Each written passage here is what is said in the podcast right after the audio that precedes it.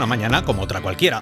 Has apagado el despertador, te has levantado de la cama, has tropezado con los calcetines antes de ir al baño y tras el café has entrado en la página de Real o Virtual para ver las últimas noticias.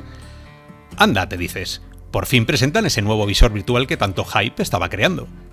Te pones a leer sus características, pero frunces el ceño. Espera un segundo, sin tracking de pupila, sin posibilidad de standalone, mismo FOB, esto se parece sospechosamente a ese otro que presentaron el mes pasado. ¿No será que estamos viviendo el mismo día virtual una y otra vez? Estimados robianos, hoy en este día en el que parece que todo se repite, volvemos a las estepas del metaverso en un nuevo capítulo de nuestro podcast La Hora Virtual. David, David, David Spawn, hoy en el papel de Ned Ryerson. ¿Algún seguro que debamos contratar hoy? Hombre, a mí Ned no me cae muy bien, pero bueno, ya está. Venga, subiré el papel. Venga, vamos. vamos. Bien, bien, bien. Ahora más Bill Murray, a ver qué queréis que os diga. Ya, ya estamos exigiendo y no hemos empezado. Bueno, Harold, Ramón, el hombre que sabe cómo vendrá la VR este año mirando la sombra de sus Lenovo Explorer, ¿cómo va el día? Muy buenas, hola, ¿qué tal? Y como invitados estelares hoy tenemos a Pablo Calatayud, el lead game designer de Tequila Works y encargado del desarrollo de Groundhog Day VR. ¿Has conseguido salir del bucle tú? Bueno, lo intento, pero a veces cuesta un poco. Sí, ¿no? eh, Michael también está con nosotros, senior game designer. ¿Tú también estás en el bucle? Eh, creo que sí, pero siempre me repito. Muy bien. Y Raúl Rubio, director del juego El Día de la Marmota de tal palo, tal astilla VR. ¿Hoy ha habido mañana para ti? Arriba, excursionistas. Sí, la verdad es que hace frío, mucho frío. bueno, pues nada, yo soy Oscar, soy NOP 2001 y así da comienzo nuestro propio bucle del tiempo en la hora virtual.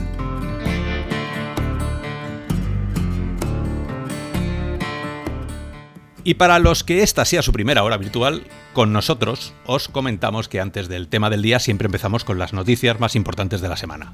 Eh, Ramón, cuando quieras. Sí, y como no podría ser de otra manera, que ya, ya lo has dicho tú mismo, pues ya tenemos los detalles de Vive Cosmos. Bueno, los detalles que ellos han querido compartir porque todos nos hemos quedado con las ganas de saber pues esas funciones de, del móvil que comentaban cuando lo presentaron en el CES de Las Vegas. Y de momento pues se ha abierto la precompra el visor arrancará los envíos el 3 de octubre y el precio en España es de 799 euros. Y también han anunciado la primera modificación, el primer mod, que es el Vive Cosmos External Tracking Mod, que es una placa, una placa para el frontal que se puede cambiar y nos permite tener el tracking de, de estaciones de SteamVR, de Lighthouse, y, y, y, quita las dos cámaras adicionales que, que, bueno, que anunciaron antes del verano y bueno, no sé cómo lo veis, os esperáis más, os habéis quedado chof. Por fin, yo, por fin llegó, ¿no, David? Yo, yo, yo quiero saber una cosa, ¿eh? Los 300 euros de más que, o sea, la diferencia entre la Oculus Quest y esta, 300 euros de más, ¿dónde lo, lo vemos? ¿Me lo podéis explicar? En, la, en, la, en, el plástico azul que tiene delante. ¿Vale? El, la pintura tribal. La, la, pintura tribal de los mandos y las lucecitas. Sí, esto ha sido. Yo no sé qué tiene la, la toda la industria del VR que, que, crea un hype que luego mata puñaladas cada vez que, sale. Nosotros, como usuarios, ¿eh? estamos hablando que esto seguramente desde, desde el equipo de tequila que estáis ahí al otro lado se vea diferente porque sois profesionales del sector, pero desde usuarios, la gente que al final vamos a las tiendas y nos gastamos la pasta en el visor para nada más que jugar, es el, el día de la marmota. O sea, es que cada uno que sale parece que está copiando lo que ha hecho mejorando un pelín, ¿no? O sea, mejora, sí, tenemos, eh, yo qué sé, 20, 10% más de píxeles. Gracias. Pero lo demás, eh, no sé, es, es eh, y, y, como siempre saber que desde Real o Virtual apoyamos todos los visores que salgan, nos hace ilusión que salgan porque es más competencia.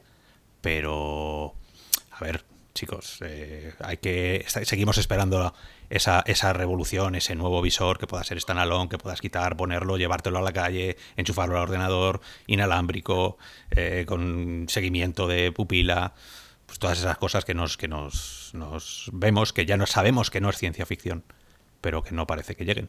Desde, desde el mundo tequila, ¿cómo se ve el cosmos? Pues mira, creo que tenemos dos en el estudio. Así que lo vemos de cerca, el cosmos. Toma ya.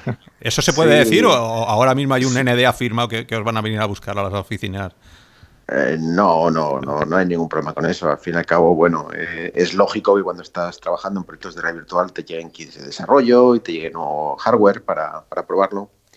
En el caso de Cosmo es porque literalmente estamos haciendo una versión para, para Cosmos del Día de la Marmota. Ahí es nada. Ahí es nada. Eh, no sé, no sé que si os ponemos en un compromiso, pero sois... No, si te das cuenta, eh, Michael y Pablo están callados porque son gente inteligente. Así que... Ah, bien. o sea que la demanda no irá a nombre de Tequila, sino a nombre de Ram. Ahí está. Sí, es que ellos, ya han vivido este día, ¿no? Ay, ah, ya saben las consecuencias. Y como, como así a bote pronto, y sin querer meternos en, en una, en un análisis, eh. ¿qué tal os parece? O sea, ¿creéis que, que es el, el nuevo estándar? ¿Que puede ser el recomendable para que todo el mundo que entre en la VR se lo, se lo vaya comprando? ¿O es Bueno, al algo final, más? Al, al final para nosotros es preguntar que, a, qué hijo quieres, ¿no? Sí, pues es, es difícil responder. Pero sí que es cierto que, bueno, y esto lo digo desde el punto de vista personal, ¿vale? El, el tener inside out trackers, básicamente, no tener que depender de, de tanta pues cámaras externas, tanta instalación, etcétera, es, eh, es el paso correcto, sinceramente, pero no, o sea, no es ya no está hablando de tecnología, es simplemente una cuestión de confort para el usuario, una experiencia. Y a nivel de experiencia, sí, está, está muy bien, sinceramente. Pues toma ya. O sea, nos sube el hype, nos baja el hype, ahora nos lo vuelve a subir, luego haremos la review y, y- y, bueno, pues eh, veremos. No, no, no, yo creo que no deberíamos hablar demasiado de, de Cosmos hasta, hasta tenerlo entre las manos, ¿no? Porque hemos hablado tantas veces del- de, una foto, de una tabla de características, de un comentario de alguien. Vamos a esperarlo si queréis, Robianos, y ya a partir de ese día comentamos. bonito, es, ¿eh? Yo, por- vamos, visualmente se ve que este- estéticamente es bonito, ¿eh? ¿No? Pero Pasa que tan tortera, ¿no? tampoco te ven, ¿no? no te, te ven otros, ¿no? Tampoco, ¿sabes? Si vas a la calle con eso, a lo mejor, pues, yo qué sé, ligas, pero ya en tu casa, tampoco que sea bonito o feo, no, no sé hasta qué punto. Bueno, Pues HTC va, va a seguir ahí. De hecho, acaban de cambiar de, de CEO en la compañía. Y en este caso, pues, bueno, no es que el CEO anterior deje la, la empresa del todo, porque sigue en la junta directiva, que es Chair One, y ahora entra Yves Maidre, que es de Orange, y va a seguir impulsando lo que ellos llaman Vive Reality, que es la combinación de inteligencia artificial con blockchain, 5G y realidad virtual y realidad aumentada. Y lo que quepa. Que- No, sí. esto, esto es soltar ahí términos hasta que, ¿sabes? Logotipos, para que luego el póster esté muy lleno. Eh, pues genial. Veremos en qué se traduce eso a nivel de, de jugabilidad, a nivel de programación, a nivel de características que los programadores van a poder usar. De momento, bueno, pues vale, no suena mal. Sí, y, y nada, y en el terreno de, de hardware, que como os hem- hemos empezado hablando de Vive Cosmos, pues también tenemos ahí más noticias que, que la semana que viene, como sabéis, es el Oculus Connect y hay ya rumores de esos visores de realidad aumentada. Y digo visores porque hay, hay dos, dos nombres en clave que se están rumoreando, que es uno es Stella y el otro es Orion, y son dos dispositivos de, como digo, gafas de realidad aumentada. Stella en teoría sería como unas spectacles de, de la compañía Snap, que simplemente pues, grabarían nuestro entorno, o harían fotos.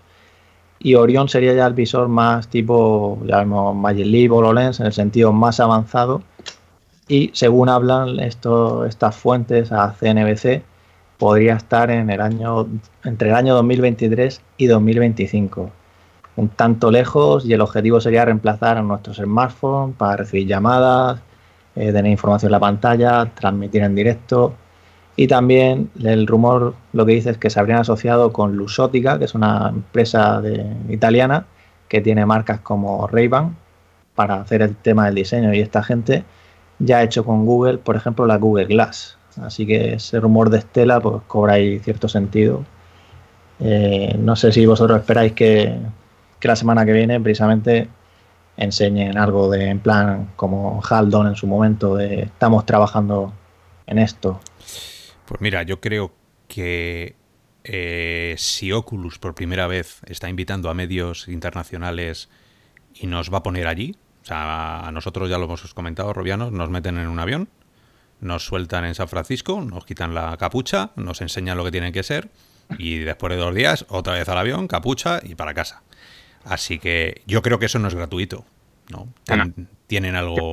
antes, sí, sí, sí. Tiene que ser algo gordo y, y obviamente este es el camino, ¿no? Esto es lo que todos hemos pensado que es el futuro de, de la realidad aumentada, ¿no? Ponerse unas gafas y, y bueno, controlar todo, todo desde ahí, ¿no? Yo, yo lo veo factible y más con ese, con ese, con esas fechas que dan, ¿no? De 2025, 2023.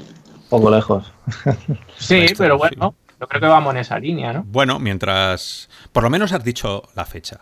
No eres como Ah. HTC que te pone una foto y nunca te dice cuándo va a salir y te tiras seis meses con una ansiedad que no, no, ya no, eh, no es normal, ¿no? Entonces, eh, está bien saber que los plazos, que son plazos realistas. Eh, ¿Vosotros en Tequila habéis utilizado alguna vez el, el tema de la, de la R? ¿Habéis estado jugueteando con las Magic Leap, por ejemplo, o con las HoloLens 1 o 2? Eh, ¿Podemos hablar de esto? sí, sí, a ver, bueno, venga, por, por decirlo menos misterioso. Sí, sí, hemos tenido contacto con la red aumentada, sí, hemos probado eh, Magic Leap. Estuvimos colaborando con una startup eh, que hacía red aumentada, eh, eh, pero que desgraciadamente cerraron. De hecho, estuvimos eh, intentando portar eh, Sex Brutal para... eh, Pablo, ¿tú te acuerdas del nombre de la, de la compañía? Eh, no, la verdad es que no me acuerdo del nombre. Pero era similar a Magic Leap el, el cacharro. Sí, era un competidor de las Magic Leap, pero al final no, Bueno, la verdad es que Magic Leap, eh, ¿os pareció a vosotros eh, que cumplía la- esas pedazo de mega expectativas que llevaba meses y meses y meses y, y millones de dólares? Y años. detrás? Y años, sí. O, o fue un juguete más. Eh, al final es, es un poco relacionado con lo que decías antes, ¿no? De pues, eh, todo el hype que se monta con, con esto. El, dado que la ambición es con la realidad virtual, el holodeck y con realidad aumentada, pues básicamente eh, al final la gente tiene ahí un poco empanada con entre realidad mixta, realidad aumentada y, y yo qué sé, y menestra de realidades, pues es un poco imposible estar a la altura del hype, porque al fin y al cabo estamos hablando de tecnologías que se han creado de cero, en muchos casos. Por ejemplo, en el caso de Magic y, eso habitualmente suele ocurrir en el periodo de décadas, no de años. Entonces, mm, yo creo que, que es que no hay ninguno que pueda estar a la altura de, sus propias expectativas. Eh, eso es un proceso que, que llegará en algún momento, pero fíjate, yo qué sé, si tienes en cuenta las Smart Glasses de Google, quiero decir, su función era muy concreta y muy definida, no estaban pensadas para sustituir a nada. Al final era más bien cómo montas el, el visor, el head mounted display. Poco a poco se lo añadiendo más funcionalidades hasta el punto de que pues, tienes interacción con tus propios dedos, con las manos, etcétera. Pero siempre va a haber más. Por ejemplo, cosas como el ángulo de visión. Al final es, es una cosa que, que lo puedes resolver de una forma, digamos, por diseño industrial, es decir, el propio límite de la AFA es lo que te está diciendo lo que se ve y lo que no, pero siempre vas a estar diciendo, ay, pero es que fíjate, que me gustaría es que todo mi campo de visión estuviese dominado por este mundo virtual que se pone sobre el real. Pues llegará. Bueno, la verdad es que yo he tenido oportunidad de probar las Magic Leap eh, muy poco, pero sí que me parecieron, o sea, eso es lo que dices, ¿no? Al final tú quieres que todo ya sea increíble y súper avanzado y, y de ciencia ficción, y todavía pues queda mucho tiempo, ¿no? Yo creo que la tecnología, si, si, si lo piensas fríamente, es bastante increíble y es muy mágica y tiene momentos muy especiales, pero evidentemente le queda mucho recorrido para ser lo que puede llegar a ser, ¿no? Ahora mismo todo es como muy potencial. Pero vamos, me parece que, que cualquier persona le pone una Magic Leap y alucina. Lo mismo que cuando le pones red virtual la primera vez, ¿no? Yo no las he probado, pero sigo al, eh, a Ronnie Abovich, creo que ese es el CEO de la empresa, porque eh, manda enlaces de gente que, que hace cosas bastante interesantes. Entonces, a mí lo que me gusta de las gafas es la posibilidad que está dando la gente de, de hacer aplicaciones eh, que la gente no suele tener en, en la vida real. No sé, diseñadores de, de, tipo IKEA, pero en realidad virtual y esas cosas. Ujú. Realidad no sé, me gusta la, la dirección que toman, pero lo que decís, 2023, 2025, en un futuro. O sea, que más o menos estamos de acuerdo en... Hay una frase que, que- que me gusta mucho, que es la realidad virtual actual se ve mejor cuando te la pones que cuando te la cuento, pero la realidad aumentada actual se ve mejor cuando te la cuento que cuando te la pones. O sea que... no, Sí, eh, puede ser. eh, Pero bueno, pues eh, si queréis seguimos con, con las noticias que nos liamos aquí y nos darán las Eso. siete, las siete horas de podcast. Muy bien. Sí, bueno, eh, aquí terminando ya el bloque de hardware, simplemente que hay una empresa que, que se llama TGO que está haciendo unos controladores tipo Knuckles para tracking de dedos y pretenden sacar un Kickstarter para, para principios del año que viene. Y bueno, de momento pocos detalles, sí que hay un vídeo en el que se ve cómo funcionan y es un prototipo, bueno, es para la versión para desarrolladores ahora mismo. Y bueno, lo interesante es que se estén moviendo para que hayan alternativas, no solo los knackers, como sabéis, sino pues otros tipos de alternativas. Eh, yo vosotros, Tequila, o sea, quiero decir, vosotros habéis planteado el dar soporte de los controladores Index en, el día de la marmota. Eh, bueno, de hecho, creo que los soportamos. los, los, knackers. Los soportamos, pero no de, no de forma completa, digamos. O sea, los dedos, ¿no? Claro, ¿no? O sea, eh, funcionan, pero funcionan como si fuera un controlador de, otra marca, o sea, sí, como de, uno de Oculus o como, como uno de Vive. no, no tienen los dedos. Entonces, bueno, se soporta, pero no con toda la, funcionalidad que podría llegar a tener. Una pregunta indiscreta sobre esto. Eh, ¿Lo habéis hecho porque os ha dado la gana o porque hay un interés por detrás de la marca en que lo hagáis? Quiero decir, ¿os han ayudado en algo o ha sido algo vuestro? Bueno, hay que decir que Valve siempre te ayuda, ¿eh? desde, desde el principio a nosotros, por ejemplo, siempre nos han puesto al, día de todo y te avisan y estas cosas. Y sí que es cierto que estuvieron eh, pidiendo a desarrolladores en plan de, si estáis interesados, os damos soporte, tal, no sé qué. Eh, o sea, ha sido más apoyo técnico en el sentido de que, como siempre hace Valve, con cualquiera que esté pues, en Steam, por ejemplo, pero yo creo que en el fondo lo hemos hecho porque, porque nos molaban los controladores, no, no, o sea, no, es ninguna imposición ni nada de esto. Al revés. Yo creo no, que, no echáis en falta ese apoyo, y voy a decirlo claro, ese apoyo económico, porque al final esto es un desarrollo que gracias a vosotros estos visores se van a vender. Si no estuvieseis vosotros los desarrolladores, los visores no valen para, para nada, ¿no? Entonces, bueno, al final cada compañía tiene su estrategia, supongo que eso es una pregunta para ellos. En el caso de HTC, por ejemplo, sí que son muy activos en ese sentido. Oculus también, tradicionalmente, está ahí.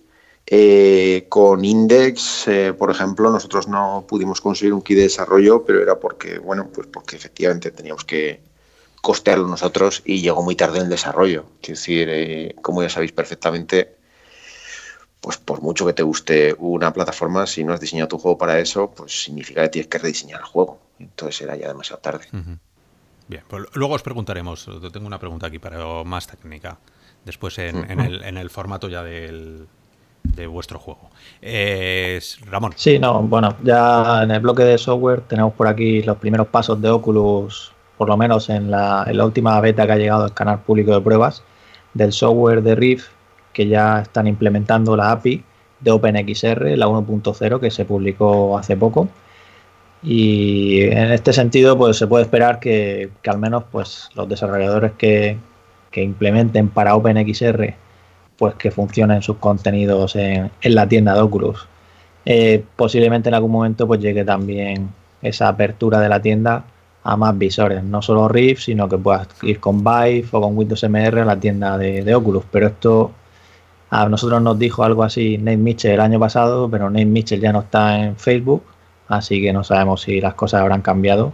Ya, Oscar, ya supongo que tú ya indagarás la semana que viene a ver qué ocurre. Eh, ese son el tipo de preguntas que están encantados de responder. Sí.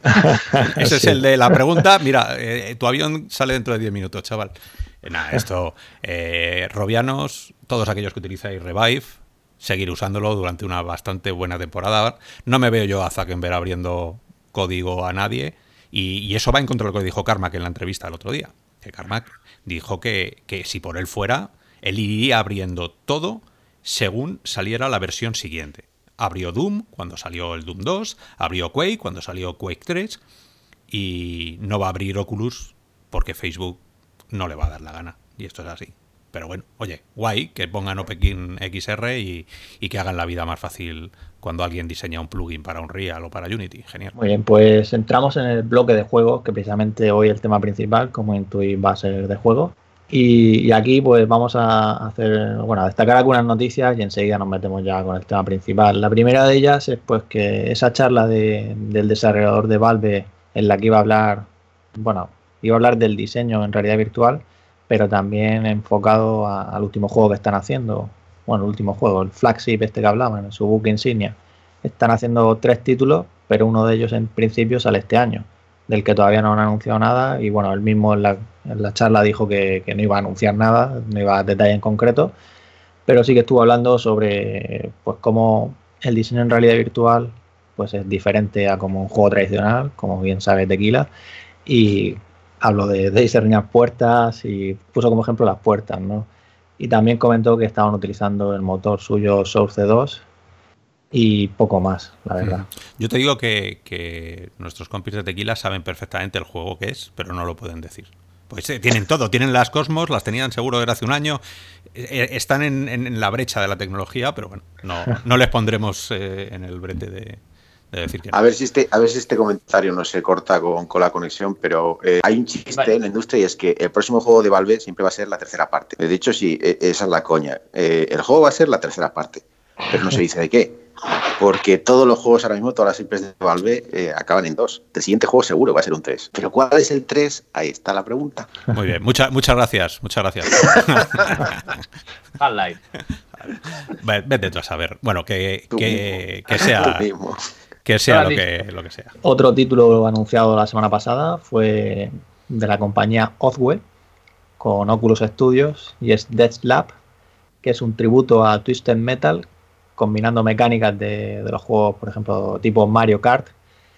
Y nada, pues un juego de carreras de combate de vehículos que llegará a Quest y a Rift pronto. No, no se sabe fecha todavía. Y no sé qué os parece. Es para seis jugadores. Tendrá cinco tipos de vehículos, cinco pistas. Y podrás no solo chocar a tus enemigos, sino dispararles y, y destrozarlos. No sé, David, ¿tú cómo lo ves como, como analista?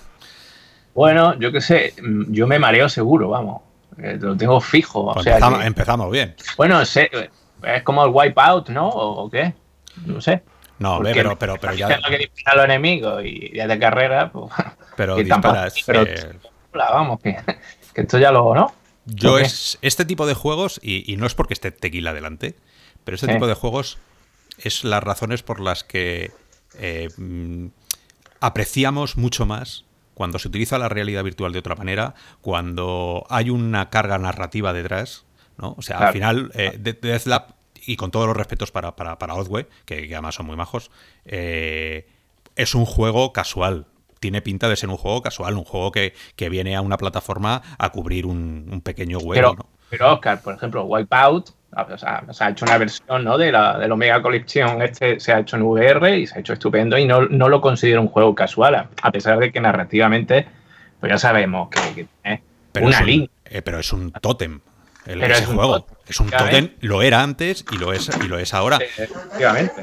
Pero con lo necesitados que estamos de, de la, de la realidad virtual de, de juegos grandes, eh, bueno, eh, estas presentaciones son un poco más, un poco más pequeñitas. Sí. Que, que lo que dices tú, David, ellos mismos lo dicen, que han creado un innovador esquema de control y que han aprovechado la experiencia pues, de sus títulos anteriores para Sí. que el juego rinda bien y sea confortable. Yo no creo que maree, la verdad, porque bueno, tú mismo lo dijiste el programa pasado, ¿no? Como Surbios también. Hace- sí. Pero Surbios es capaz. Surbios tiene cada lanzamiento que hace aprende bastante y parece como que lo implementa en los siguientes juegos, ¿no? De Surbios para mí A está un nivel bastante alto, ¿no? Vamos a ver. A mí como mínimo me, me llama la atención, a ver, Sí. echado un buen rato y tal, seguro que es divertido y ya, ya veremos.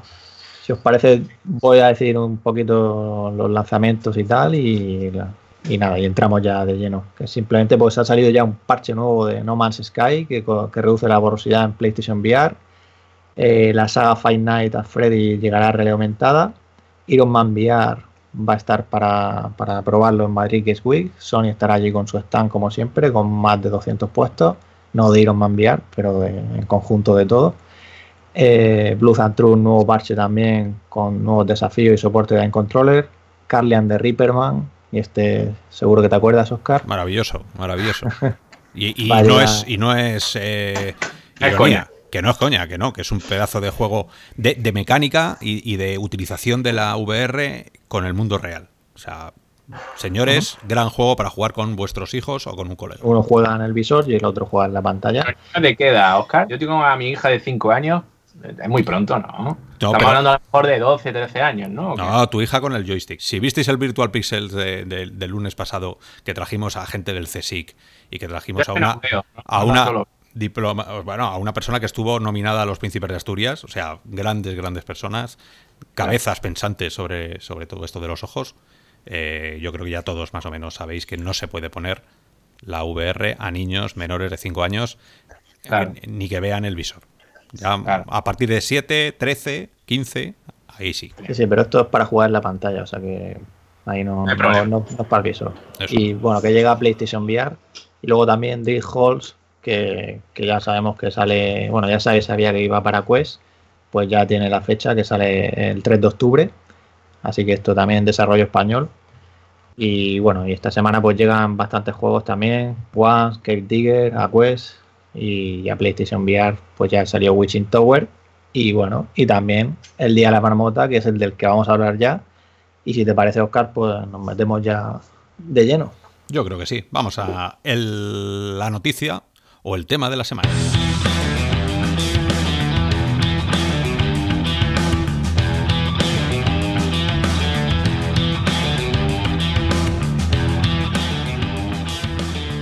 Tequila Works, un, estudio que sabe como nadie utilizar la VR. En el momento en el que supimos que estaban realizando un juego de esta, de esta envergadura, porque hay, hay mucha gente detrás y hay mucho. Mucho no, voy a decir presupuesto, porque por desgracia nunca será lo suficiente, pero sí que hay una franquicia detrás muy grande. El Día de la Marmota, ¿quién no ha visto esa película? ¿Quién no se ha reído con, Harold Ramis, con, con, Bill Murray haciendo de Phil Colors, con la marmota?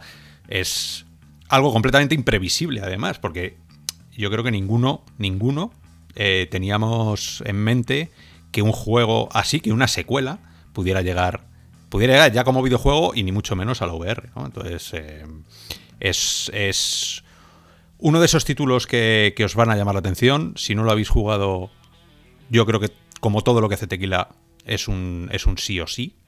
O sea, eh, Invisible Hours, yo lo he dicho en todos los lados por donde voy, forma parte de, mis cuatro grandes, grandes, grandes juegos de la VR que habrá siempre.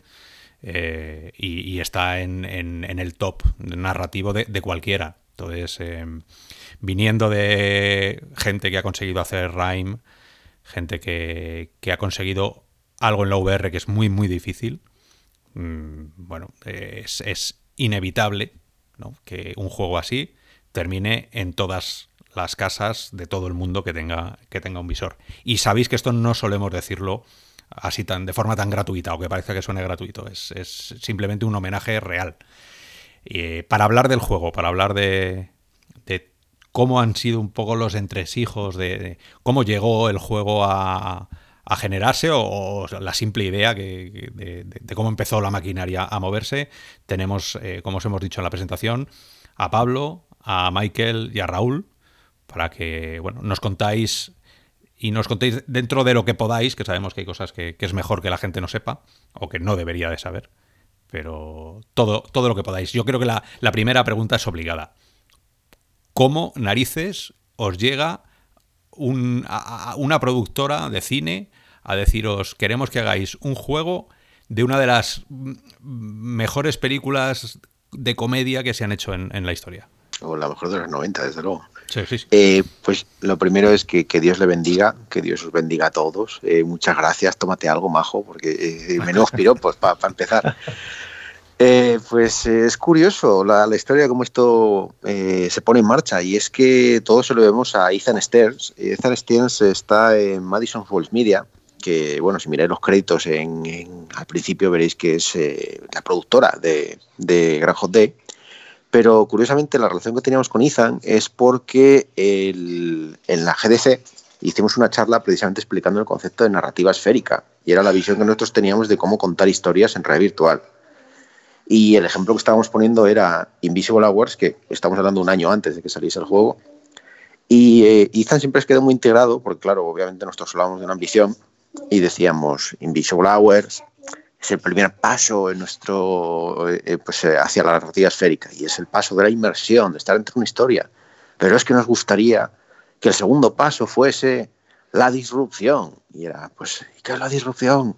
es la disrupción, es cuando tú eres un actor dentro en vez de ser un espectador invisible y, realmente tu acción o inacción tiene un efecto en la historia, ¿no?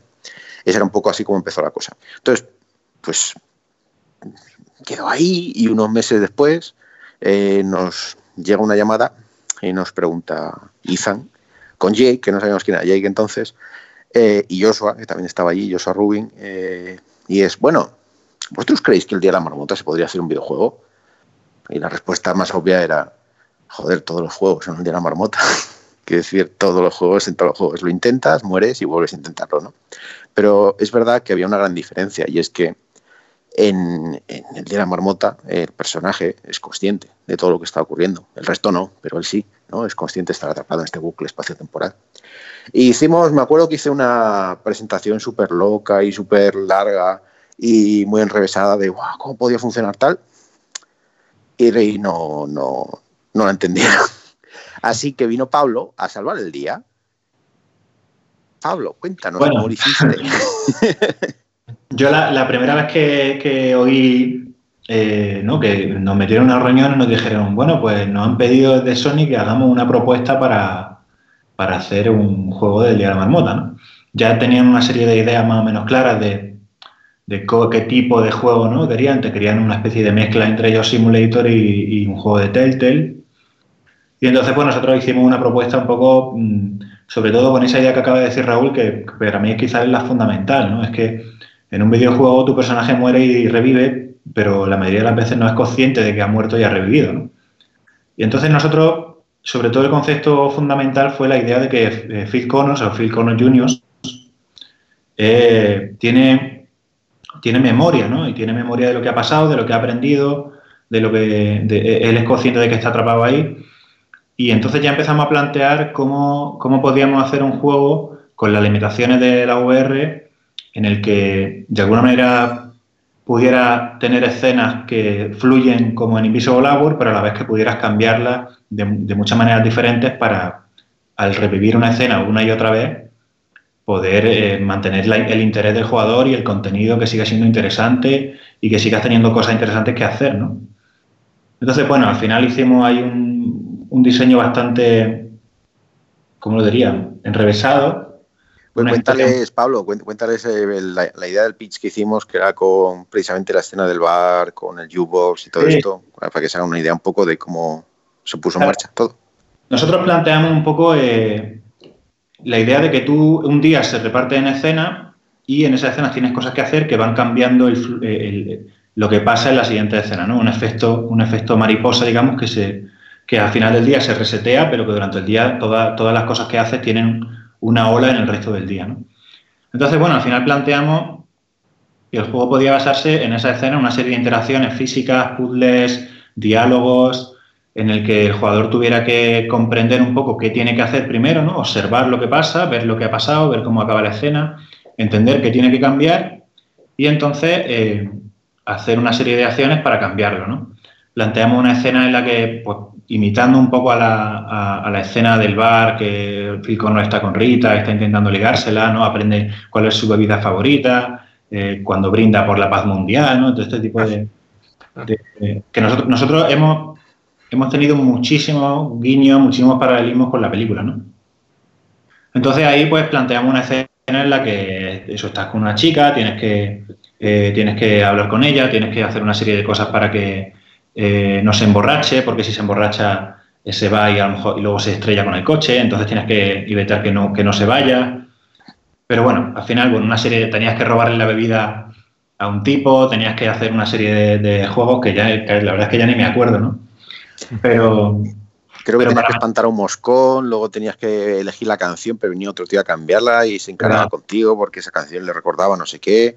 Y, ah, madre mía, era una movida. Es curioso porque al final hicimos un prototipo que no tenía nada que ver, que era, era Karate Kid totalmente. Pero tenía, ya, ya desde el principio teníais pensado el, estilo, o eso vino después eh, en un brainstorming? Sí, a ver, el, tema es, eh, eh, teníamos muy claro después de Invisible Hours, al fin y al cabo, como bien has dicho, Invisible Hours es una experiencia muy narrativa, muy muy poco frecuente en realidad virtual y, bueno, la razón es bien clara, es que es, difícil de cojones de hacer esto, ¿eh? es una estructura narrativa bien, bien difícil, bien compleja. Esta es más, más, mucho más parecido a un grafo que a un árbol narrativo, ¿vale? Para que la gente lo entienda, un árbol narrativo sería como elige tu propia aventura, donde pues eh, básicamente van a ocurrir una serie de eventos y vas, se va ramificando. Un grafo es pues algo más como Invisible Wars, donde hay una serie de historias interconectadas, pero para el jugador básicamente es el que tiene que conectar los puntos en la cabeza, ¿no? porque es todo mucho más embarañado e interconectado. Eh, con Grand Day teníamos muy claro, como bien ha dicho Pablo, que la gente viene a la red virtual para ser un cafre. Es decir, el que el Job Simulator o Ricky Morty fuesen eh, referencias, era porque literalmente la gente viene aquí, empieza a romper cosas, a lanzar cosas, a pegarte en los huevos, a lo que sea, y es jaja, qué risas. Pero a la hora de nosotros querer contar una historia, era más bien cómo es el factor filosófico y moral de todo esto. También lo, hemos comentado, es Phil Connors es consciente de que está atrapado en un bucle. ¿Qué significa eso a nivel jugable? ¿Qué significa eso en un juego? Porque obviamente Mario muere y resucita y aquí no ha pasado nada, ¿no? Pero bueno, si habéis visto la tira cómica está en la que Mario salva a la princesa, se casan, tienen hijos, los mandan a la universidad, envejecen, tal, al final acaba muriendo de viejo y vuelve a la primera pantalla y se queda en plan de what the fuck. Pues está claro que eso sería muy interesante a la hora de contarlo como una historia, pero igual para un videojuego pues no, no es muy, muy relevante. Pero aquí sí, porque al fin y al cabo se trata de contar un viaje interior, es un viaje de descubrimiento.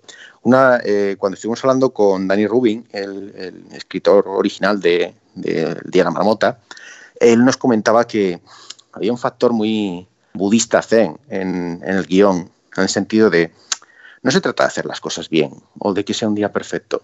Se trata de que solo cuando te has desprendido de todo y solo cuando eres totalmente libre de, ti mismo y ya has perdido toda la esperanza, entonces es cuando tienes la libertad realmente para ver el mundo como es y hacer lo que, lo que crees que hay que hacer.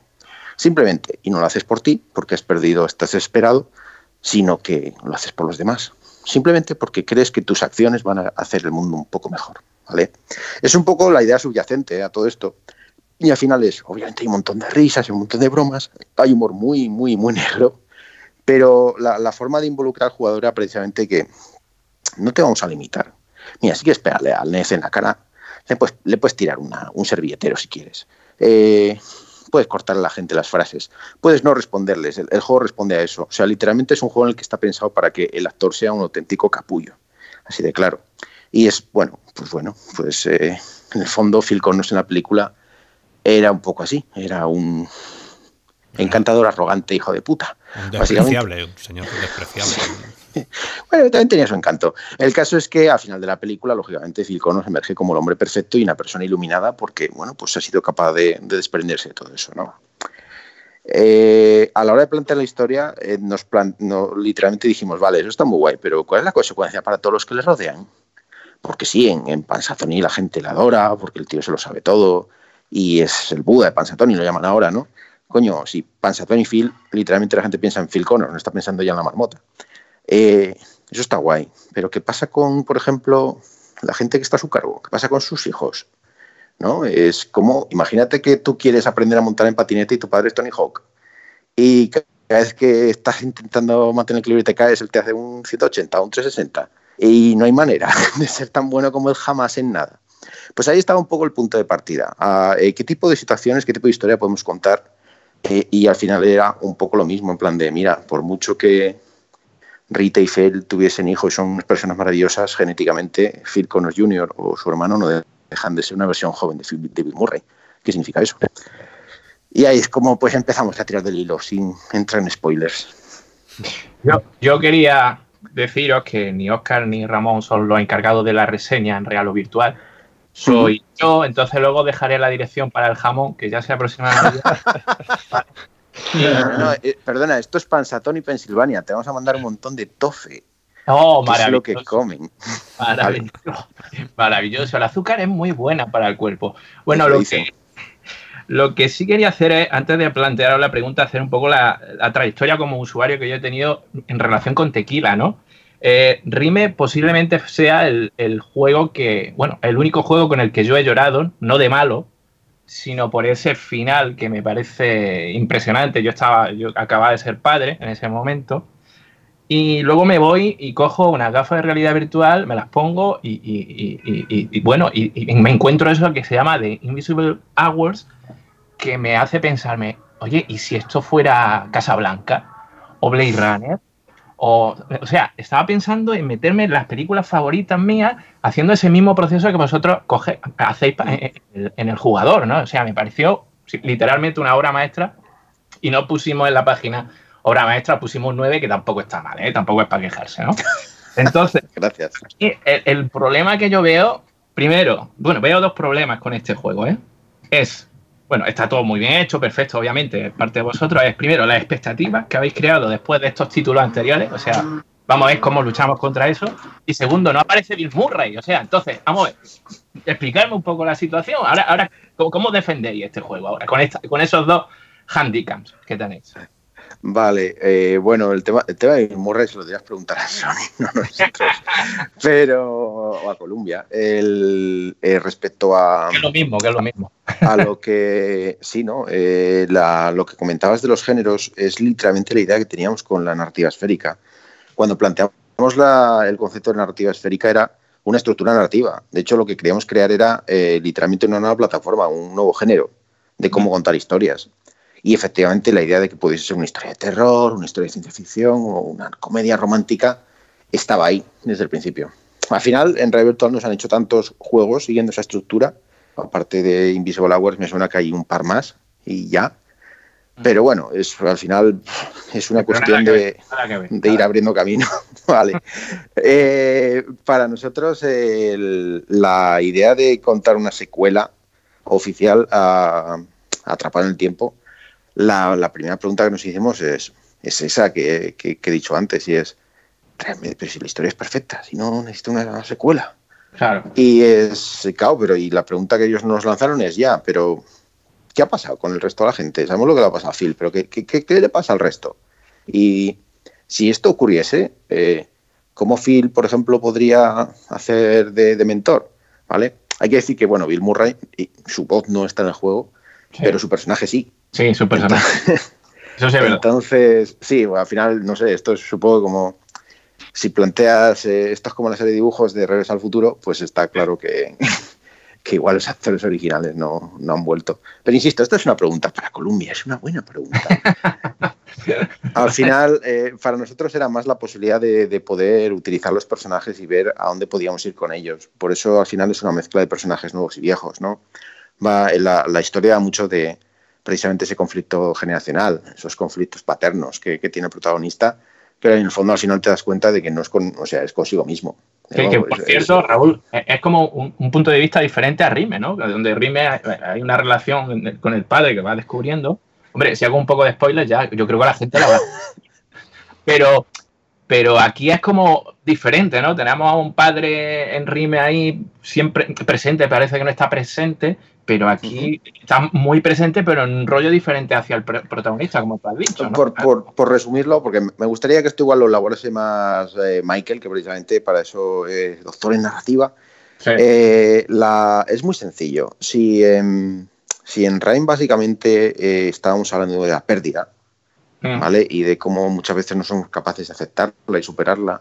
Eh, Realmente la historia de Grand Hot Day trata conceptos más profundos, como son precisamente eh, la vida, la muerte, el amor, la familia, la comunidad. Y realmente eh, la diferencia es que en este caso, tu personaje de Phil Connors. Senior, el padre, Mm. él te ha estado preparando toda tu vida para eso, pero tú no escuchaste. Entonces, es tan malo no ser consciente de las cosas como realmente no, no haber escuchado y, y tomar una interpretación totalmente errónea.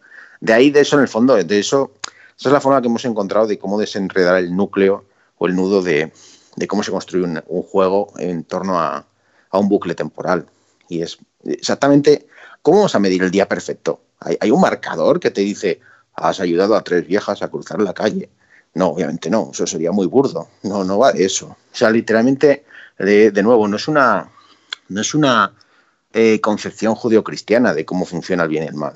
Al final es algo, insisto, el, budismo zen ha sido una de las referencias que hemos tenido porque estaba en la historia original, pero sobre todo porque era más... Las cosas no son ni buenas ni malas, es más bien un concepto de acción y reacción.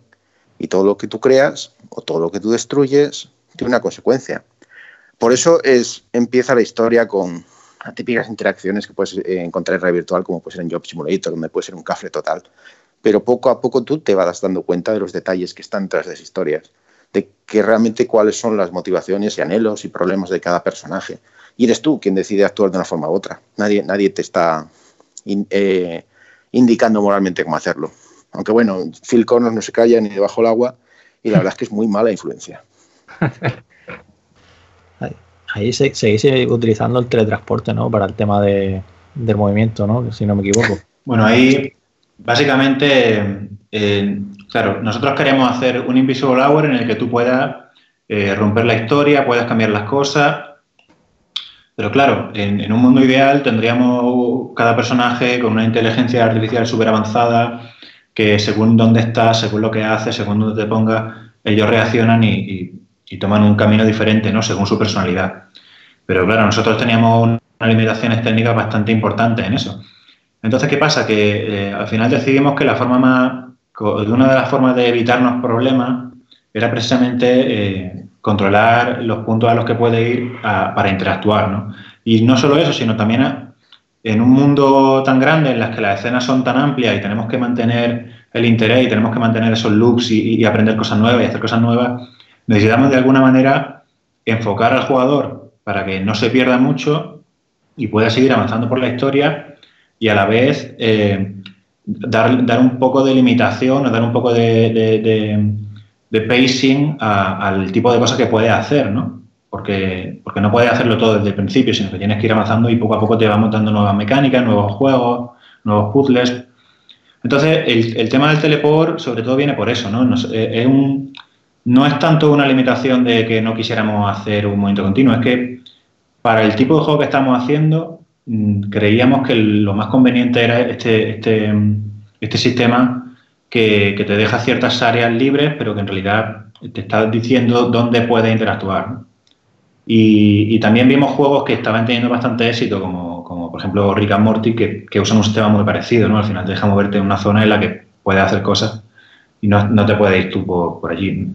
El juego no es un sandbox, no puedes irte por Pasatoni, no puedes eh, pasear por donde tú quieres, no puedes, teníamos que limitarlo bastante y también generar esos momentos que la gente, que los fans de la película entendieran como, como paralelismo y los mismos escenarios, con algunos de los mismos personajes, con pequeños guiños, y era también una forma de conseguirlo al, final es un poco eh, una cuestión también de, hacer compromisos, como, como, acaba de decir Pablo.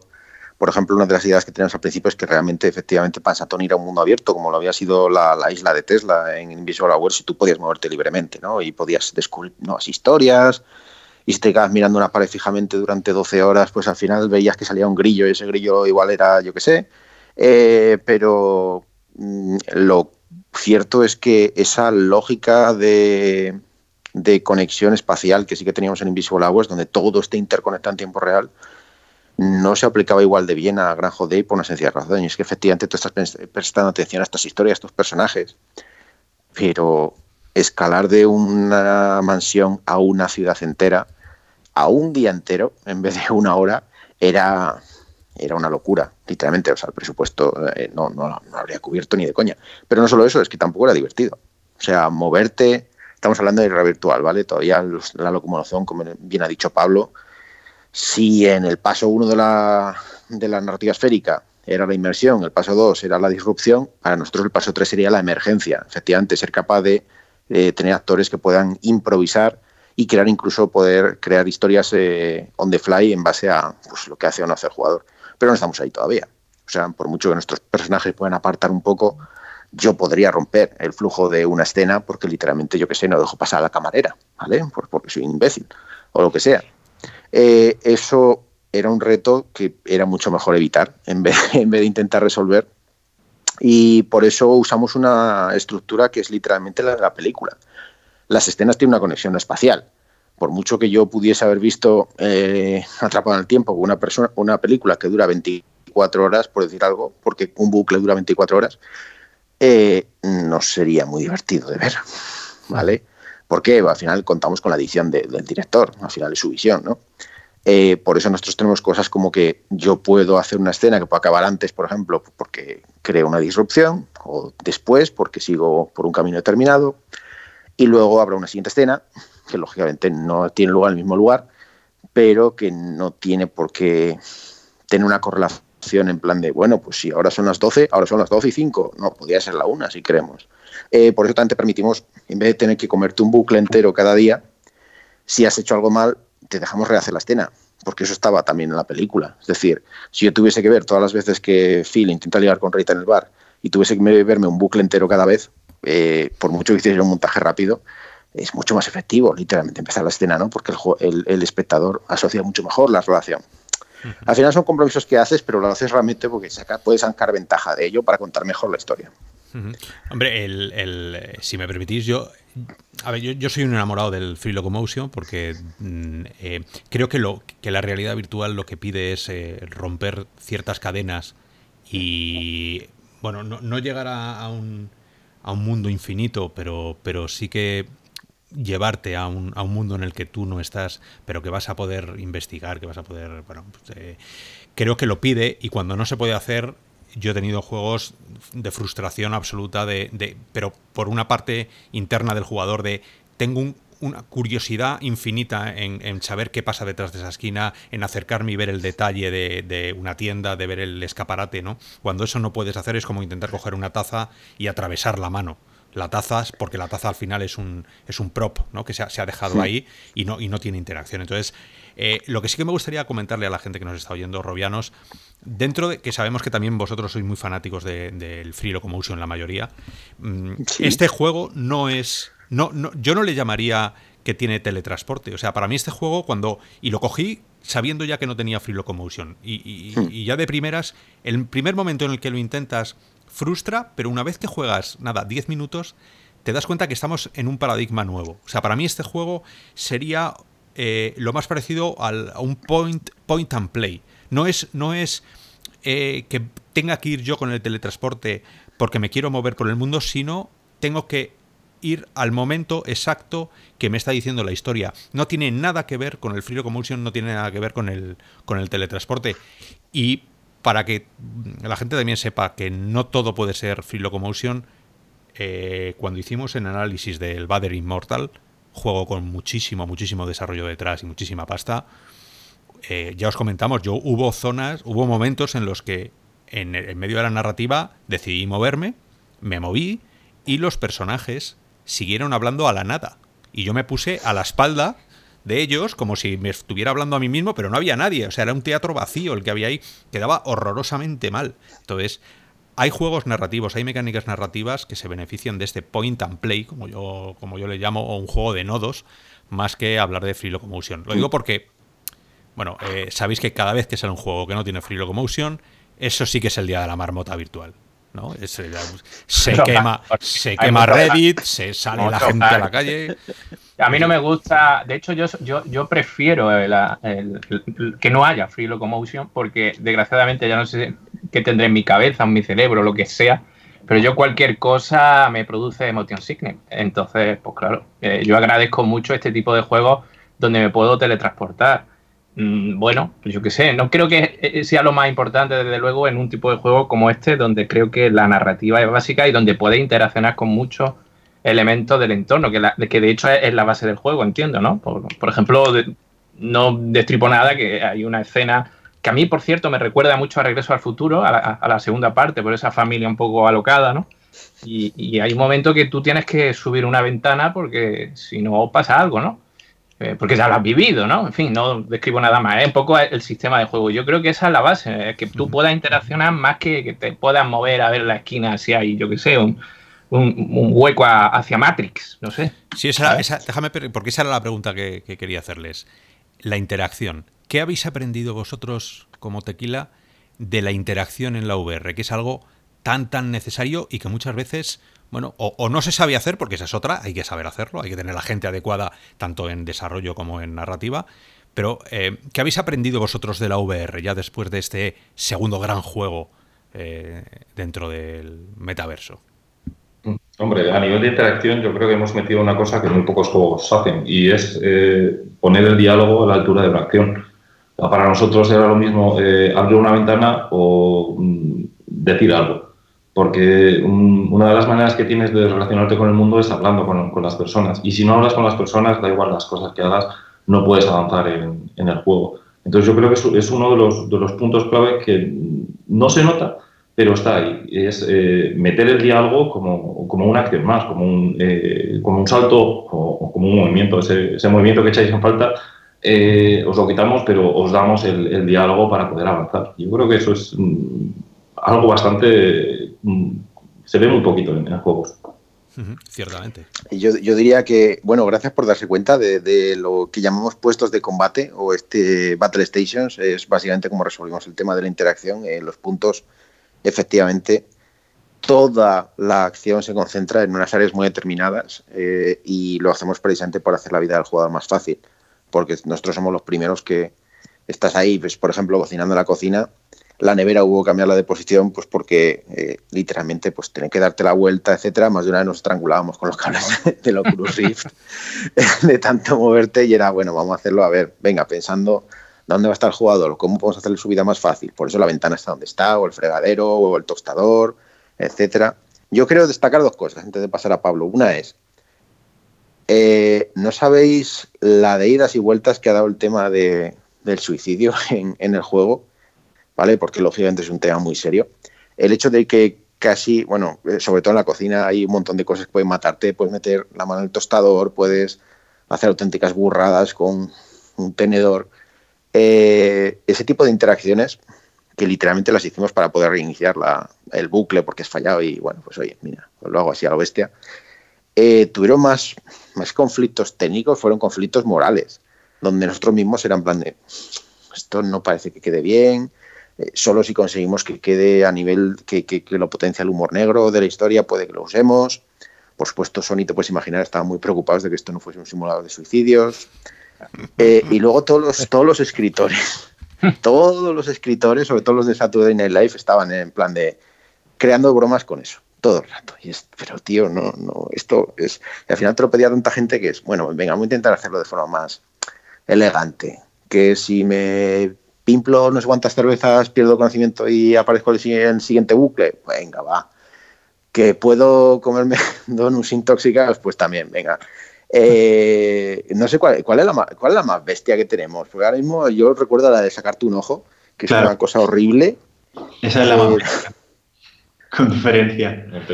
No sé si alguno eh, de los que estáis, eh, eh, ¿habéis, ¿todos habéis probado el juego ya? Quien Oscar. más y quien menos. Yo lo he probado, pero, pero solo he llegado, o sea, he llegado al segundo día. O sea, la segunda interacción, porque no, no me ha dado tiempo más. Bastante. Yo he jugado bastante y. ¿Por qué? No, pues era para preguntaros si, si alguno, alguna vez os habéis matado sin querer o habéis, o habéis suicidado. No, yo, yo, he tenido mucho. Yo es que soy una persona muy, muy tranquila, ¿no? no Eso aprecio mucho la vida humana. Entonces, no, no lo había pensado, pero mira, genial, porque todavía no he terminado la crítica y la reseña. O sea, pues eh, bueno, es, es, curi es curioso. Yo... un mundo nuevo ante mí. Bueno, eh, insisto, eh, es un tema muy serio, por eso el juego lo trata pues, a ver, con el resto de tono de humor. Eh, lógicamente, es curioso, pues todo, todo, todo, esto yo creo que viene del, del cinismo neoyorquino. O sea, todo, todo, el mundo que proponía ideas de suicidio era, eran de Nueva York. Yo creo que hay una correlación ahí. La, la segunda cosa que quería destacar es. Eh, la gente no lo va a notar, pero eh, todo, toda la interacción del juego se hace con manos. O sea, esto es algo que pidió Sony Pictures. Sony Pictures pidió literalmente que todo el juego se hiciese con interacción gestual. El juego se te juega con Move, se juega pues con las, las maracas del Vive. Eh, se, al final no soportamos ni siquiera el DualShock y eso es algo que pidió Sony específicamente. Eso implica que toda la interacción, todos los interfaces están pensados para usarse con las manos. Eso significa que, por ejemplo, en un juego normal, pues, eh, yo qué sé, donde, pues, por ejemplo, Invisible Hour, los, los objetos flotan ¿no? en el aire cuando los coges y ya está. Aquí el hecho de que cada juego, objeto no sea un cubo, que decir, hay objetos con, superficies bastante complejas, y el que tú los tengas que coger y que tu mano se adapte a la superficie, no sabéis el dolor de huevos que ha sido eso. Oye, o sea, lo que sí puedo decir es que si le he tirado a algún personaje algo. Bueno, tampoco, cuando está a disposición, pues me viene la vena de ojalá matar a este personaje menino adolescente que tengo delante y lo he intentado, oh, pero se queja. Estás hablando de John. Pobre John. Es un artista incomprendido, pero creo que, que, que le puedes atufar con el spray de, del graffiti. Mira, pues no lo había probado. lo apunto. Vale. Te creo que también te puedes be beber tú en plan Mad Max el graffiti y también pues te puedes imaginar lo que pasa. Ah, Bueno, sí, algo hice, sí, con el donut, sí. El donut fue muy interesante. Dije, oh, nunca he tomado un LSD, pero creo que algo se sentiría similar con un LSD. Vale, o sea que ya has visto las marmotas. Vale. Sí, ya lo he visto. Muy de- y en la parte técnica, ¿qué, motor utilizáis para el desarrollo de los juegos? ¿Es el mismo que en The Invisible, The Invisible Hours? ¿Y por qué motivo?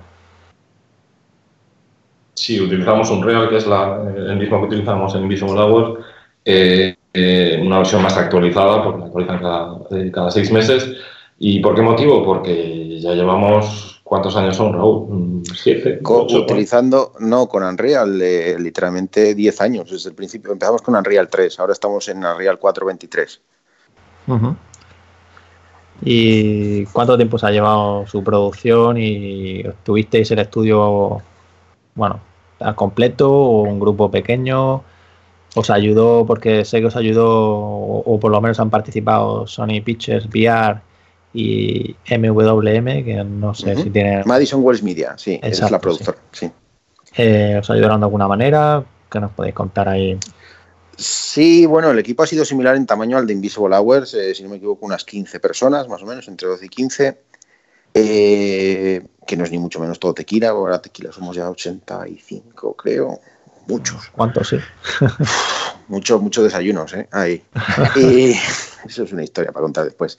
Eh, la, la, la idea, no, a ver, al final trabajar eh, ha sido, pues ha sido un poco entre Madrid y, y Culver City, en Hollywood, que es donde está Sony Pictures. Y, por ejemplo, todo el tema de pues, eh, captura sí que se ha hecho en, en tequila, eh, gracias a la tecnología de Xsense, que no necesitamos, para que la gente lo entienda, en vez de la, la, la captura de movimientos que suele ver se utiliza con cámaras externas, como pueden ser los trackers de, pues de, del Vive, mismamente. Pero esta tecnología pues no utiliza eso. Es el traje lleva sensores magnéticos, etcétera. Entonces, pues bueno, pues de cara a todo lo que es el performance de movimientos, pues los hicimos nosotros mismos. Eh, de hecho, primicia mundial. Eh, Ned Ryerson bailando, eh, su Ryerson Shuffle es eh, nuestro becario Dani Estradera, ahora promovido a diseñador gracias a sus méritos, sobre todo danzarines. Y es broma, es muy buen diseñador.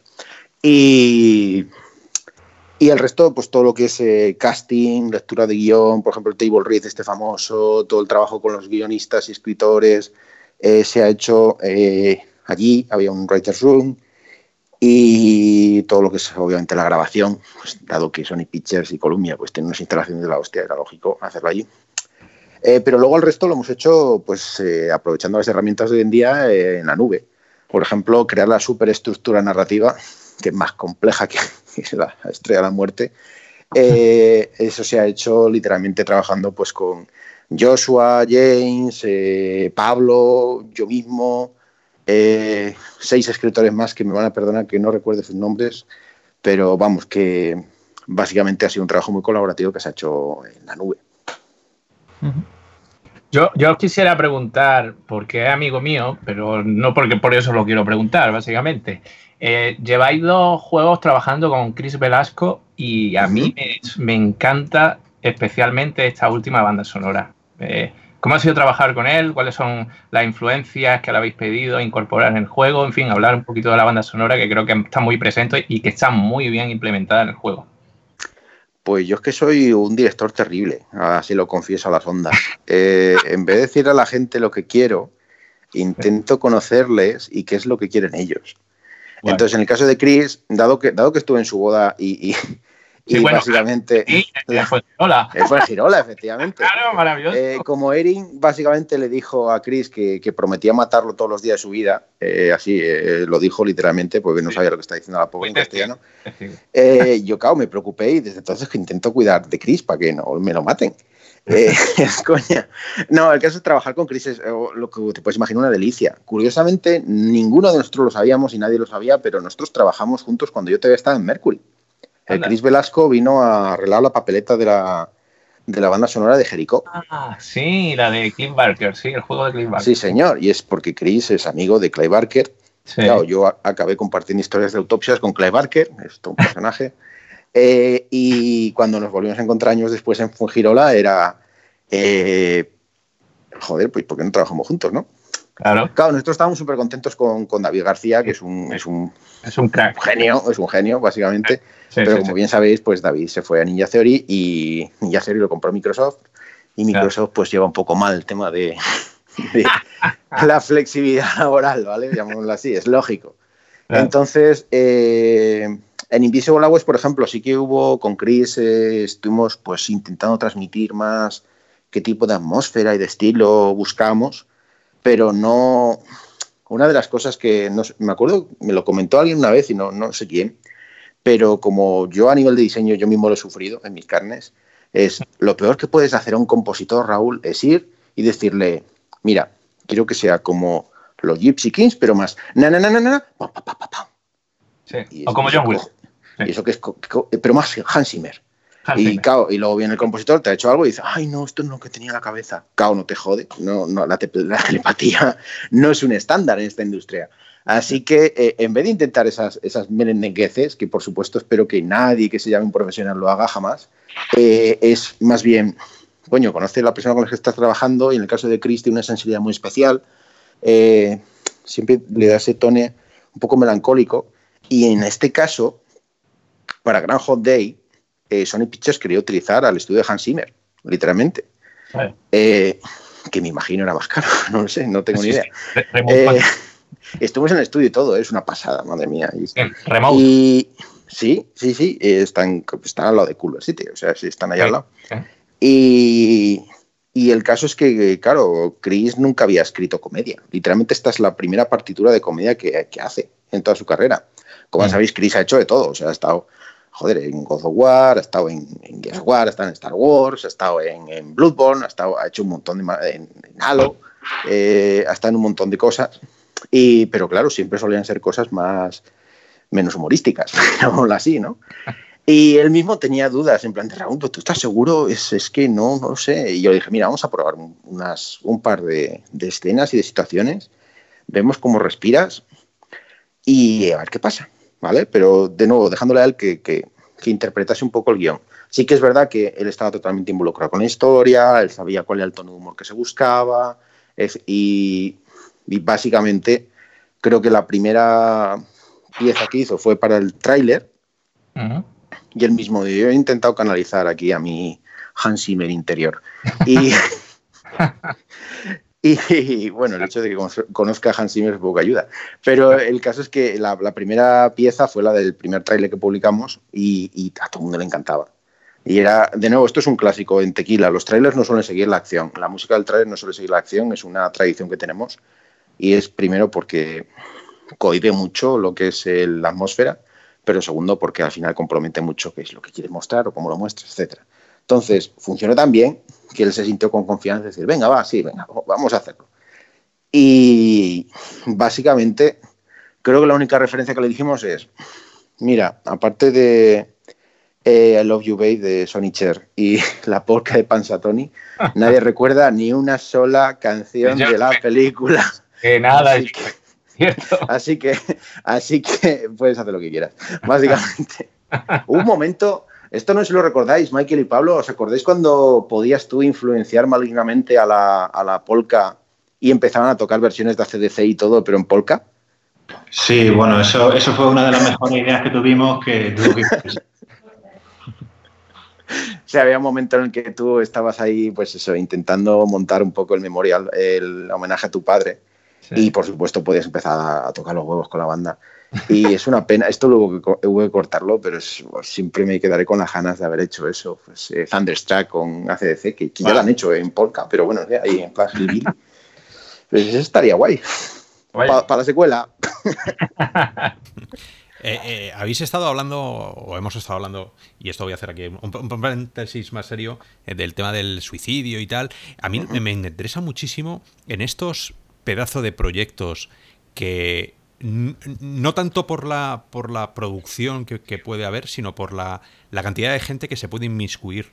¿no? Cu- Cuando algo viene de fuera de- y sobre todo internacional, a- con las expectativas que se estaban creando con, un- con una franquicia tan, tan bestia, ¿no? Como, como es el, eh, que conoce todo el mundo.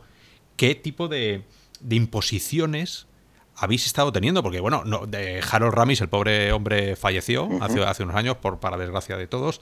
Eh, pero claro, hay muchísima gente que, que, seguramente os estuviera dando la opinión y gente cada vez más importante. ¿Ha habido demasiada imposición? ¿Os, ¿Os, habéis sentido libres para hacer el juego que vosotros queríais? Yo, bueno, no sé, igual Pablo y Michael tienen una opinión distinta, porque al fin y al cabo yo soy el jefe del proyecto, así que eh, igual corto el micro y que ellos rajen.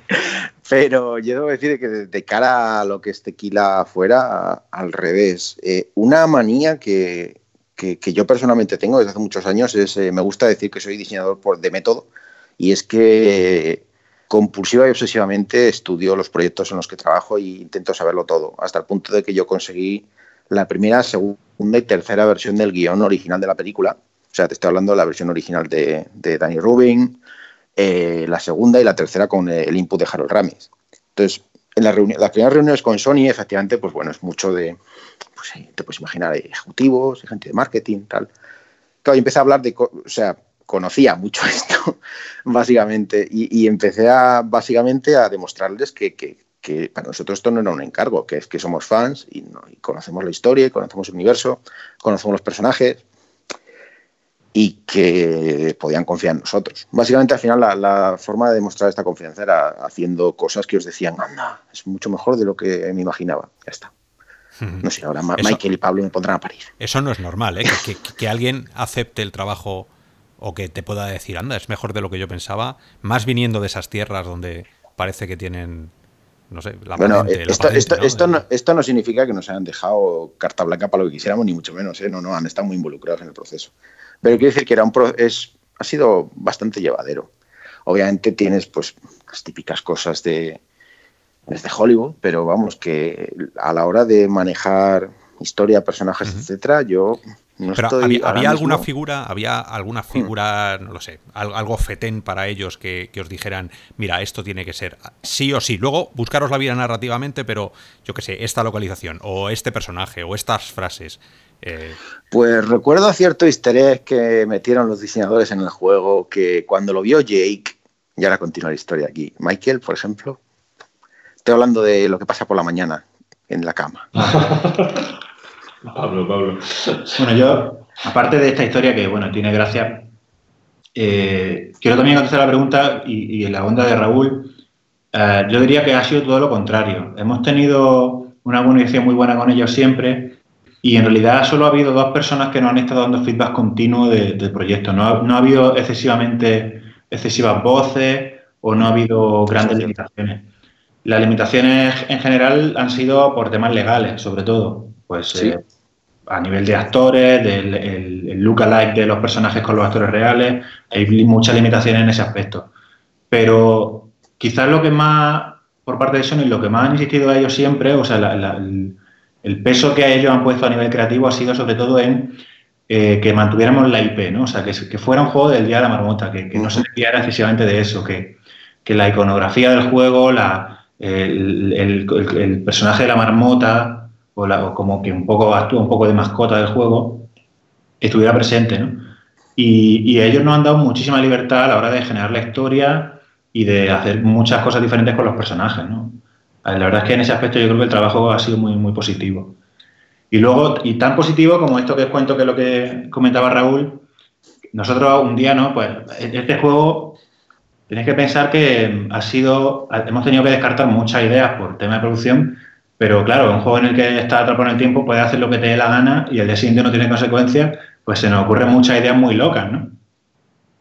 Entonces, eh, una, hablando, ¿no? Un día, pues de risa, ¿no? En el trabajo, viendo, oye, si hacemos esto y si hacemos tal, pues te metemos un chiste de una revista, ¿no? Que le dice la madre, no, pues si, ah, tus revistas porno, ¿no? Las tiré, tal.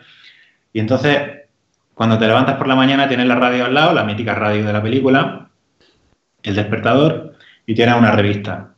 Entonces, y es una revista erótica, ¿no? Entonces, Picadors. Claro, Madre mía, Picadors es una revista que le puse el nombre así sin querer y hubo una movida legal con eso que flipas. Porque es una revista de, de, Taurina que se llama Picadores. Y en Hollywood la conocían. Entonces es una cosa que. Pero, Pero Picador sí, se, eh, iba más bien de otro tipo de, de picadero. Pero al final se quedó, ¿no? porque yo sí, sí, Picadores ahora tiene un nombre un poco distinto, creo que es Picadores eh, Den o Picadores Haven o algo así. Pero sí, es, eh, va de eso, va de. Es una revista para gente que entiende. Lo hemos entendido eh, todos, de los ¿eh? picadores. Yo creo que, todo el público rabiano es mayor de edad. No, no, no hagáis mucha historia en la cabeza que, que, está ahí, pero tampoco se puede abrir para que lo vamos. ya, ya, igual habría que explicar por qué no se puede abrir, pero eso ya es otra historia. vale, vale. Entonces, cuando, cuando el jugador se levanta por la mañana, eh, está en la cama y tú ves las, están las sábanas cubriendo tu cuerpo, ¿no? Tu cuerpo ficticio de red virtual. Y entonces, eh, pues teníamos esta idea de que si coges la revista y te quedas en la cama un rato, pues pasan cosas con, tu, Con, tu, cuerpo. Muy bien, meto sintonía. Buenas noches. Entonces, ¿qué pasa? Que decíamos, bueno, no sé yo si, a, la gente de Sony esto le va a gustar, igual es excesivamente fuerte, habrá que verlo. Bueno, y yo digo, bueno, déjame que. Venía, venía el productor ejecutivo de Sony de visita al estudio. digo, bueno, tú déjame que yo se lo voy a intentar vender, ¿no? Entonces, lo ponemos a jugar el juego, se levanta por la mañana. Le digo, perdona, Jake, mira, mira a tu izquierda, ves la radio, sí, sí, la veo, tal. Ve la revista, coge la revista. Y se queda mirando la revista y le digo, ¿y ahora qué crees que debería de pasar? Y entonces pues empezó a reírse, ah, ya, ya. Y se quedó en el juego, ¿no? Eso es de, esas cosas locas que conseguimos que se quedaran. Qué bien. Pues esos son los detalles que marcan muchas veces los juegos con. No con valentía, sino con, esos detalles que no te esperas. Porque además, viviendo en esta sociedad en la que vivimos, de esa piel tan, tan, tan fina que tenemos, eh, ese tipo de cosas se agradecen infinitas. Pues sí, en ese sentido yo creo, casi diría que es verdad que la obsesión de, Sony era respetar el espíritu de Columbia, de, esto es una secuela del Día de la Marmota, pero también eran conscientes de que muchas cosas de los 90 nos podían quedar, ¿no? Así que también pidieron un poco ser más progresistas y, ser más inclusivos, más diversos en, cómo tratábamos los personajes y algunos elementos de la historia. Creo que también ahí se nota sobre todo en la inclusión de gente como James Siciliano. Eh, James Siciliano viene de Ricky Morty, y de hecho, muchos de los momentos que hay en el juego son muy Ricky Morty, porque es, humor muy, muy oscuro, llamémoslo así, ¿vale? al final ha sido curioso eh, esta mezcla de la escritura más tradicional de, Joshua, por ejemplo, que viene, eh, viene de Telltale, con los escritores de Saturday Night Live que tenía Sony. Eh, yo, por ejemplo, la forma, lo, que he podido aportar al guion ha sido todo el tema de filosofía y ambigüedad moral y, y tragedia, porque para mí era una tragedia. Eh, y bueno, y Pablo, porque es un chico joven de hoy en día y ha sido grafitero, así que él también ha estado ahí en la historia. Eh, al final esta combinación es curioso que haya funcionado tan bien, eh, porque una de las claves era, tenéis que respetar el espíritu de la comedia del medio oeste americano. Tiene que parecer más Pittsburgh que Chicago. Y es, ajá, ¿Vale? Pues eso al final es, eh, vale, pues por eso tiene este gente tantocha echándote una mano, porque lógicamente es algo muy, ah, de nuevo, puede parecer muy burdo a nuestros ojos, pero hay una, cantidad de matices y de, y de tonos increíble. Solo ya en los acentos o en las pronunciaciones de, los personajes, ¡buf! Mira, esto que acabas de decir de los acentos nos va a llevar a, una de las últimas preguntas para liberaros, pero es inevitable hablar de ello. Juego español, producción española subtítulos en español, pero por desgracia eh, no se ha podido o no ha, habido presupuesto y no ha habido doblaje. Eh, entendemos también que somos una parte minúscula, España es una parte minúscula de lo que representa la VR, con lo cual las, las producciones también necesitan tener esto eh, muy presente, lo tenéis muy presentes, porque si no, no sería un negocio mm. para nadie. ¿Cuándo creéis que podría estar en español? ¿Creéis que puede llegar a tener una posibilidad? Eh, depende de cómo vayan las ventas. Eh, no sé. Por desgracia, esa es una pregunta que nosotros no podemos responder. Por darte un ejemplo, en Invisible Hour sí que hay una versión eh, doblada al castellano, pero la diferencia es que ahí nosotros éramos quien publicaba el juego y obviamente lo costeamos nosotros de nuestro bolsillo.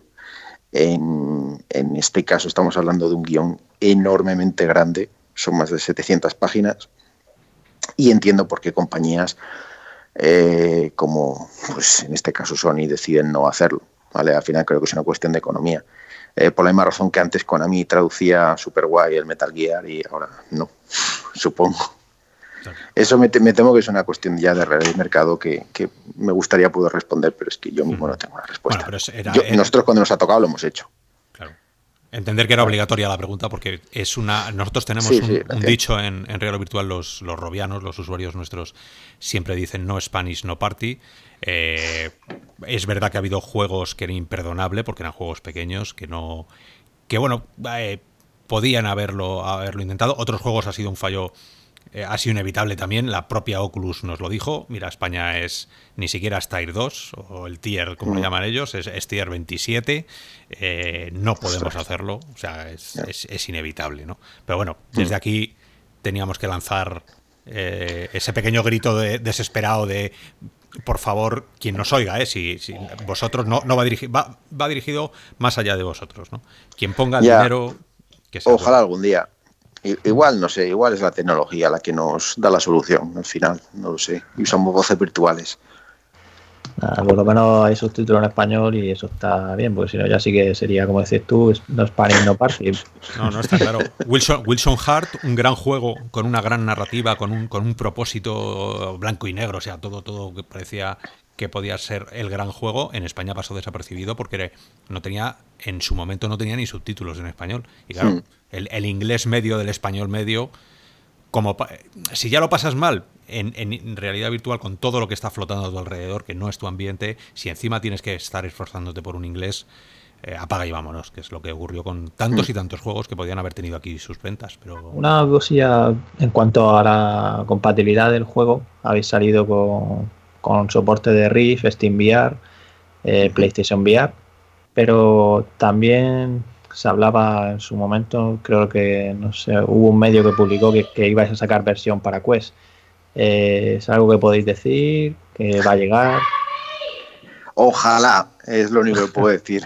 Nos encantaría sacar una versión de Quest porque la verdad es que yo debo reconocer que igual a nivel personal Quest es el dispositivo virtual que más utilizo ahora mismo. ¿eh?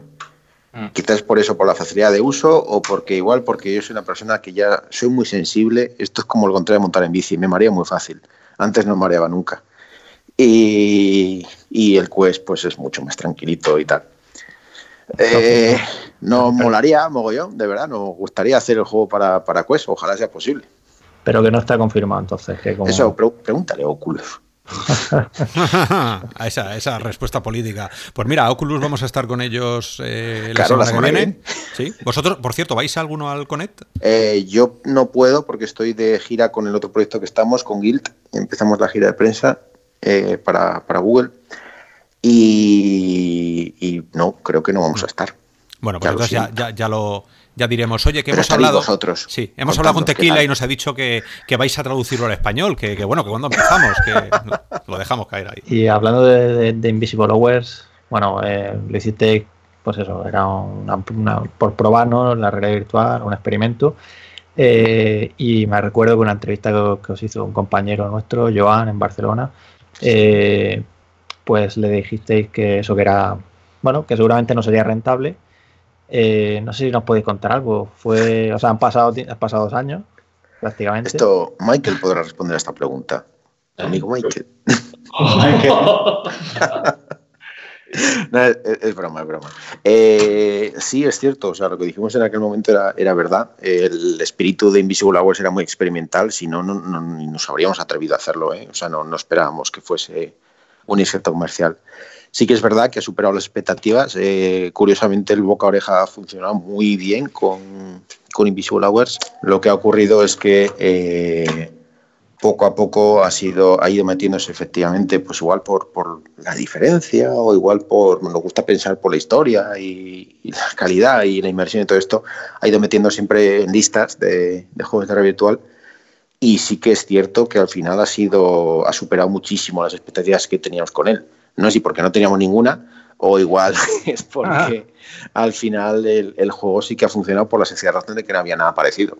O sea, ahora sí, sí que hay, creo que hay eso, varios juegos que sí que tienen una base parecida. De hecho, incluso un concepto similar a la narrativa esférica, donde hay una historia en tiempo real que se desarrolla con varias historias ocurriendo en paralelo, etcétera. Pero ni de lejos tan grande. Entonces, pues me gustaría pensar que ha sido gracias a eso. Narrativa, Así que sí, sí, ha funcionado guay. Narrativa esférica. Eso me lo voy a quedar por los que los que hemos estudiado. Yo he hecho dos años de, narrativa hmm. y, no tenía yo ese concepto en, mi cabeza. Es- Claro, es- lo hemos inventado nosotros, pero que hay una charla de la GDC súper chula. Métete en GDC Vault y busca narrati- eh, Pero son, de las. Vault que están por ahí abiertas. Ya sabes que, que Vault eh, Ah. ahora, ahora es de. Yo creo que esta está abierta, sí. creo. Ah, pues, Pues eh, nosotros la, de hecho, la, creo que está publicada en nuestra web. O sea que. Pues eh, nos quedamos con la idea, sobre todo Mm. porque estamos preparando algún programa de estos que hacemos los lunes con otras comunidades y, y hay uno que va sobre narrativa y, y a lo mejor os damos Ah, un pues- toque y si estáis por ahí un día pues libre, eh, sí, nos sí. metemos en, en directo y lo hablamos con los, con los usuarios. Eh, dicho esto, yo creo que no sé si se queda alguna pregunta, David, que estabas por ahí callado. No, Sí. nada, yo la verdad que me he informado muy bien de todo y seguiré dándole al juego y, y, bueno, pues probando distintos métodos para, bueno, no voy a decir porque ya lo han dicho ellos, pero bueno, para, para, para alargar el juego. Es como matando al personaje principal, básicamente. Eso. Eh, eh, una pregunta, David. ¿Te, te has acabado el juego ya o todavía estás.? No, no, eh? no, no, Ah, no. vale, vale, vale. Con- Pues me- estoy con él. Además, es un juego con. Como ponéis la nota de prensa que es de 6 a 9 horas. eh, bueno, Sí. yo creo que, que puede incluso alargarse más, ¿no? Porque, claro. Bueno, obviamente, si empiezas a, a hurgar, encontrar muchas cosas. Es Claro. curioso, antes comentaba Pablo un montón de ideas buenas que no se pudieron meter en el juego. Una fue una petición personal de Danny Rubin, y porque Danny Rubin le han pedido muchas veces hacer una secuela de Atrapar el Tiempo, y él decía, pues lo que tenía que hacer es sacar la misma película y decir, es que es otro bucle, y ya está. Y es, es lo Muy, mismo, ¿no? muy- muy buena idea. Pues sí, es la misma sí. película. Eh, pero, pero él dijo, para mí la, el concepto este de, pues, puedes llamarlo limbo, purgatorio, o este, este básicamente esta burbuja donde estás atrapado, eh, este espacio, al final es un espacio limitado, pero es un tiempo infinito, ¿no? Eh, para mí es como la, la biblioteca de Babel, en el sentido de me gustaría que hubiese, mi casa estuviese llena de libros y estar simplemente todo el día leyendo fuese algo que puedes hacer, ¿no? E intentamos hacerlo, intentamos poner en la casa de Phil Connors eh, un montón de libros y que, en fin, pues que fuesen de Creative Commons, ¿sabes? para que no hubiese problemas, en fin, obras clásicas y tal. Pero hay un problema y es que en red virtual pasarse todo el día leyendo no es una buena idea. No, no, no. No, eso es verdad. Así que, para el futuro. Una, una- una pregunta que ya para finalizar.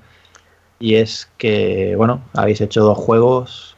¿Podemos esperar algo más o hasta que habéis llegado? Hombre, pero que sí, ¿no? Nuestro, En realidad nuestro último virtual, aniversario espero que lleguemos a vivir hasta los 11 por lo menos. en Hombre, realidad tiene- virtual, ¿eh? En Wild, pero en realidad virtual. Porque Hablamos Wild de realidad para- virtual. Hmm, Por supuesto, por supuesto. Bueno. Yo estoy jugando a ser misterioso hombre de misterio. Muy bien. Eh, no, pues eh, en principio estamos empezando varios proyectos, pero todavía es pronto para hablar de eso. Guay. Así Bueno, que a ver, eh, eh, volvemos a hablar más adelante. Apuntáis maneras, yo quiero decir que, que- que sois... De Sí. apuntar manera. Los que son maestros ya, coño. Pro- progresáis adecuadamente, como quien dice, y, y yo creo que los, usuarios... Aquí sí que tenemos, y esto es el, el- el último eh, comentario así de la noche, eh, usuarios robianos, nosotros con nuestras decisiones tenemos la, la capacidad de, de decidir quién vale y quién no. O sea que, que al final las ventas de los videojuegos son lo que hacen que la industria prospere. Y nosotros somos los, los que tomamos las decisiones, qué juegos, qué estudios. Eh, yo creo que hemos eh, dado con el estudio al que hay que apoyar de, de todas las maneras. O sea que, que bueno, ahí, ahí, queda, ahí queda el comentario, rompemos una lanza y que... Muchas gracias. Yo, puedo decir que es un equipo maravilloso. Son todos muy buenos y muy buenas. Sí, además, además creo que Pablo es de Jaén, ¿no? Porque tiene acento de Jaén y los de Sí. Jaén. Ya Qué- estamos. Qué bien me has pillado, sí, soy de Claro, Jaén, ¿has sí. visto cómo lo pillo bien? Yo soy de Úbeda. O sea que la- el acento las venas y además el bueno. O sea que. Bueno, pues que, que cada uno, que cada uno elija el por qué tiene que apoyar a, a, a Tequila. Eh, nosotros, desde Real o Virtual, desde el, el podcast, esta hora virtual que jamás ha durado una hora, pero ya sabéis que es eh, cuando dan de sí los temas hay que, hay que meterse. Eh, según decía la película, el, largo invierno, un invierno oscuro y frío, desprovisto de esperanza, eh, se ha convertido, gracias al juego de tequila, en un invierno largo pero radiante, ¿no? Y, y digno de ser es. y digno de ser vivido. No puedo imaginarme una mejor forma de pasar ese largo invierno. Te que lo has leído, ¿eh? compañía de la calidez de los eh, como ir amables habitantes de Pansatoni. Sí, esa frase Eso de. Chekhov me, me la conozco muy bien, sí. Desde Eh, Ponsatoni les yo habla a Phil responder ¡ping! Sí. Ya está. Genial. Bueno, desde la comunidad de Real o Virtual, desde el podcast La Hora Virtual y, de, yo mismo, Oscar Nob 2001, ha sido un honor y un placer teneros eh, en este podcast contando todo lo del último juego. Eh, yo creo que hemos dicho todo lo posible, que ya podíamos, ya, ya más de esto, de comprarlo, comprarlo, no podemos decirlo. Así que estamos convencidos de que el público de Real o Virtual eh, se hará eco. Y, y bueno, ya os comentaremos, os llamaremos dentro de unos meses para, para chequear qué tal va la cosa y, y, cómo ha caído en general, porque yo creo que las reviews y los análisis son bastante buenos. Esperemos a ver el que hace David, que... Estoy esperando el jamón. Bien, esperando el jamón, me parece muy bien. Pero bueno, por mi parte, Robianos y gente de, de gente virtual, donde las haya, muchísimas gracias a todos y os emplazamos para la semana que viene en otra hora virtual con un programa. Intentaremos igual que este o mejor, si cabe. Pues sí, por mi parte, igualmente, daros las gracias por estar aquí con nosotros y compartir pues, vuestra experiencia.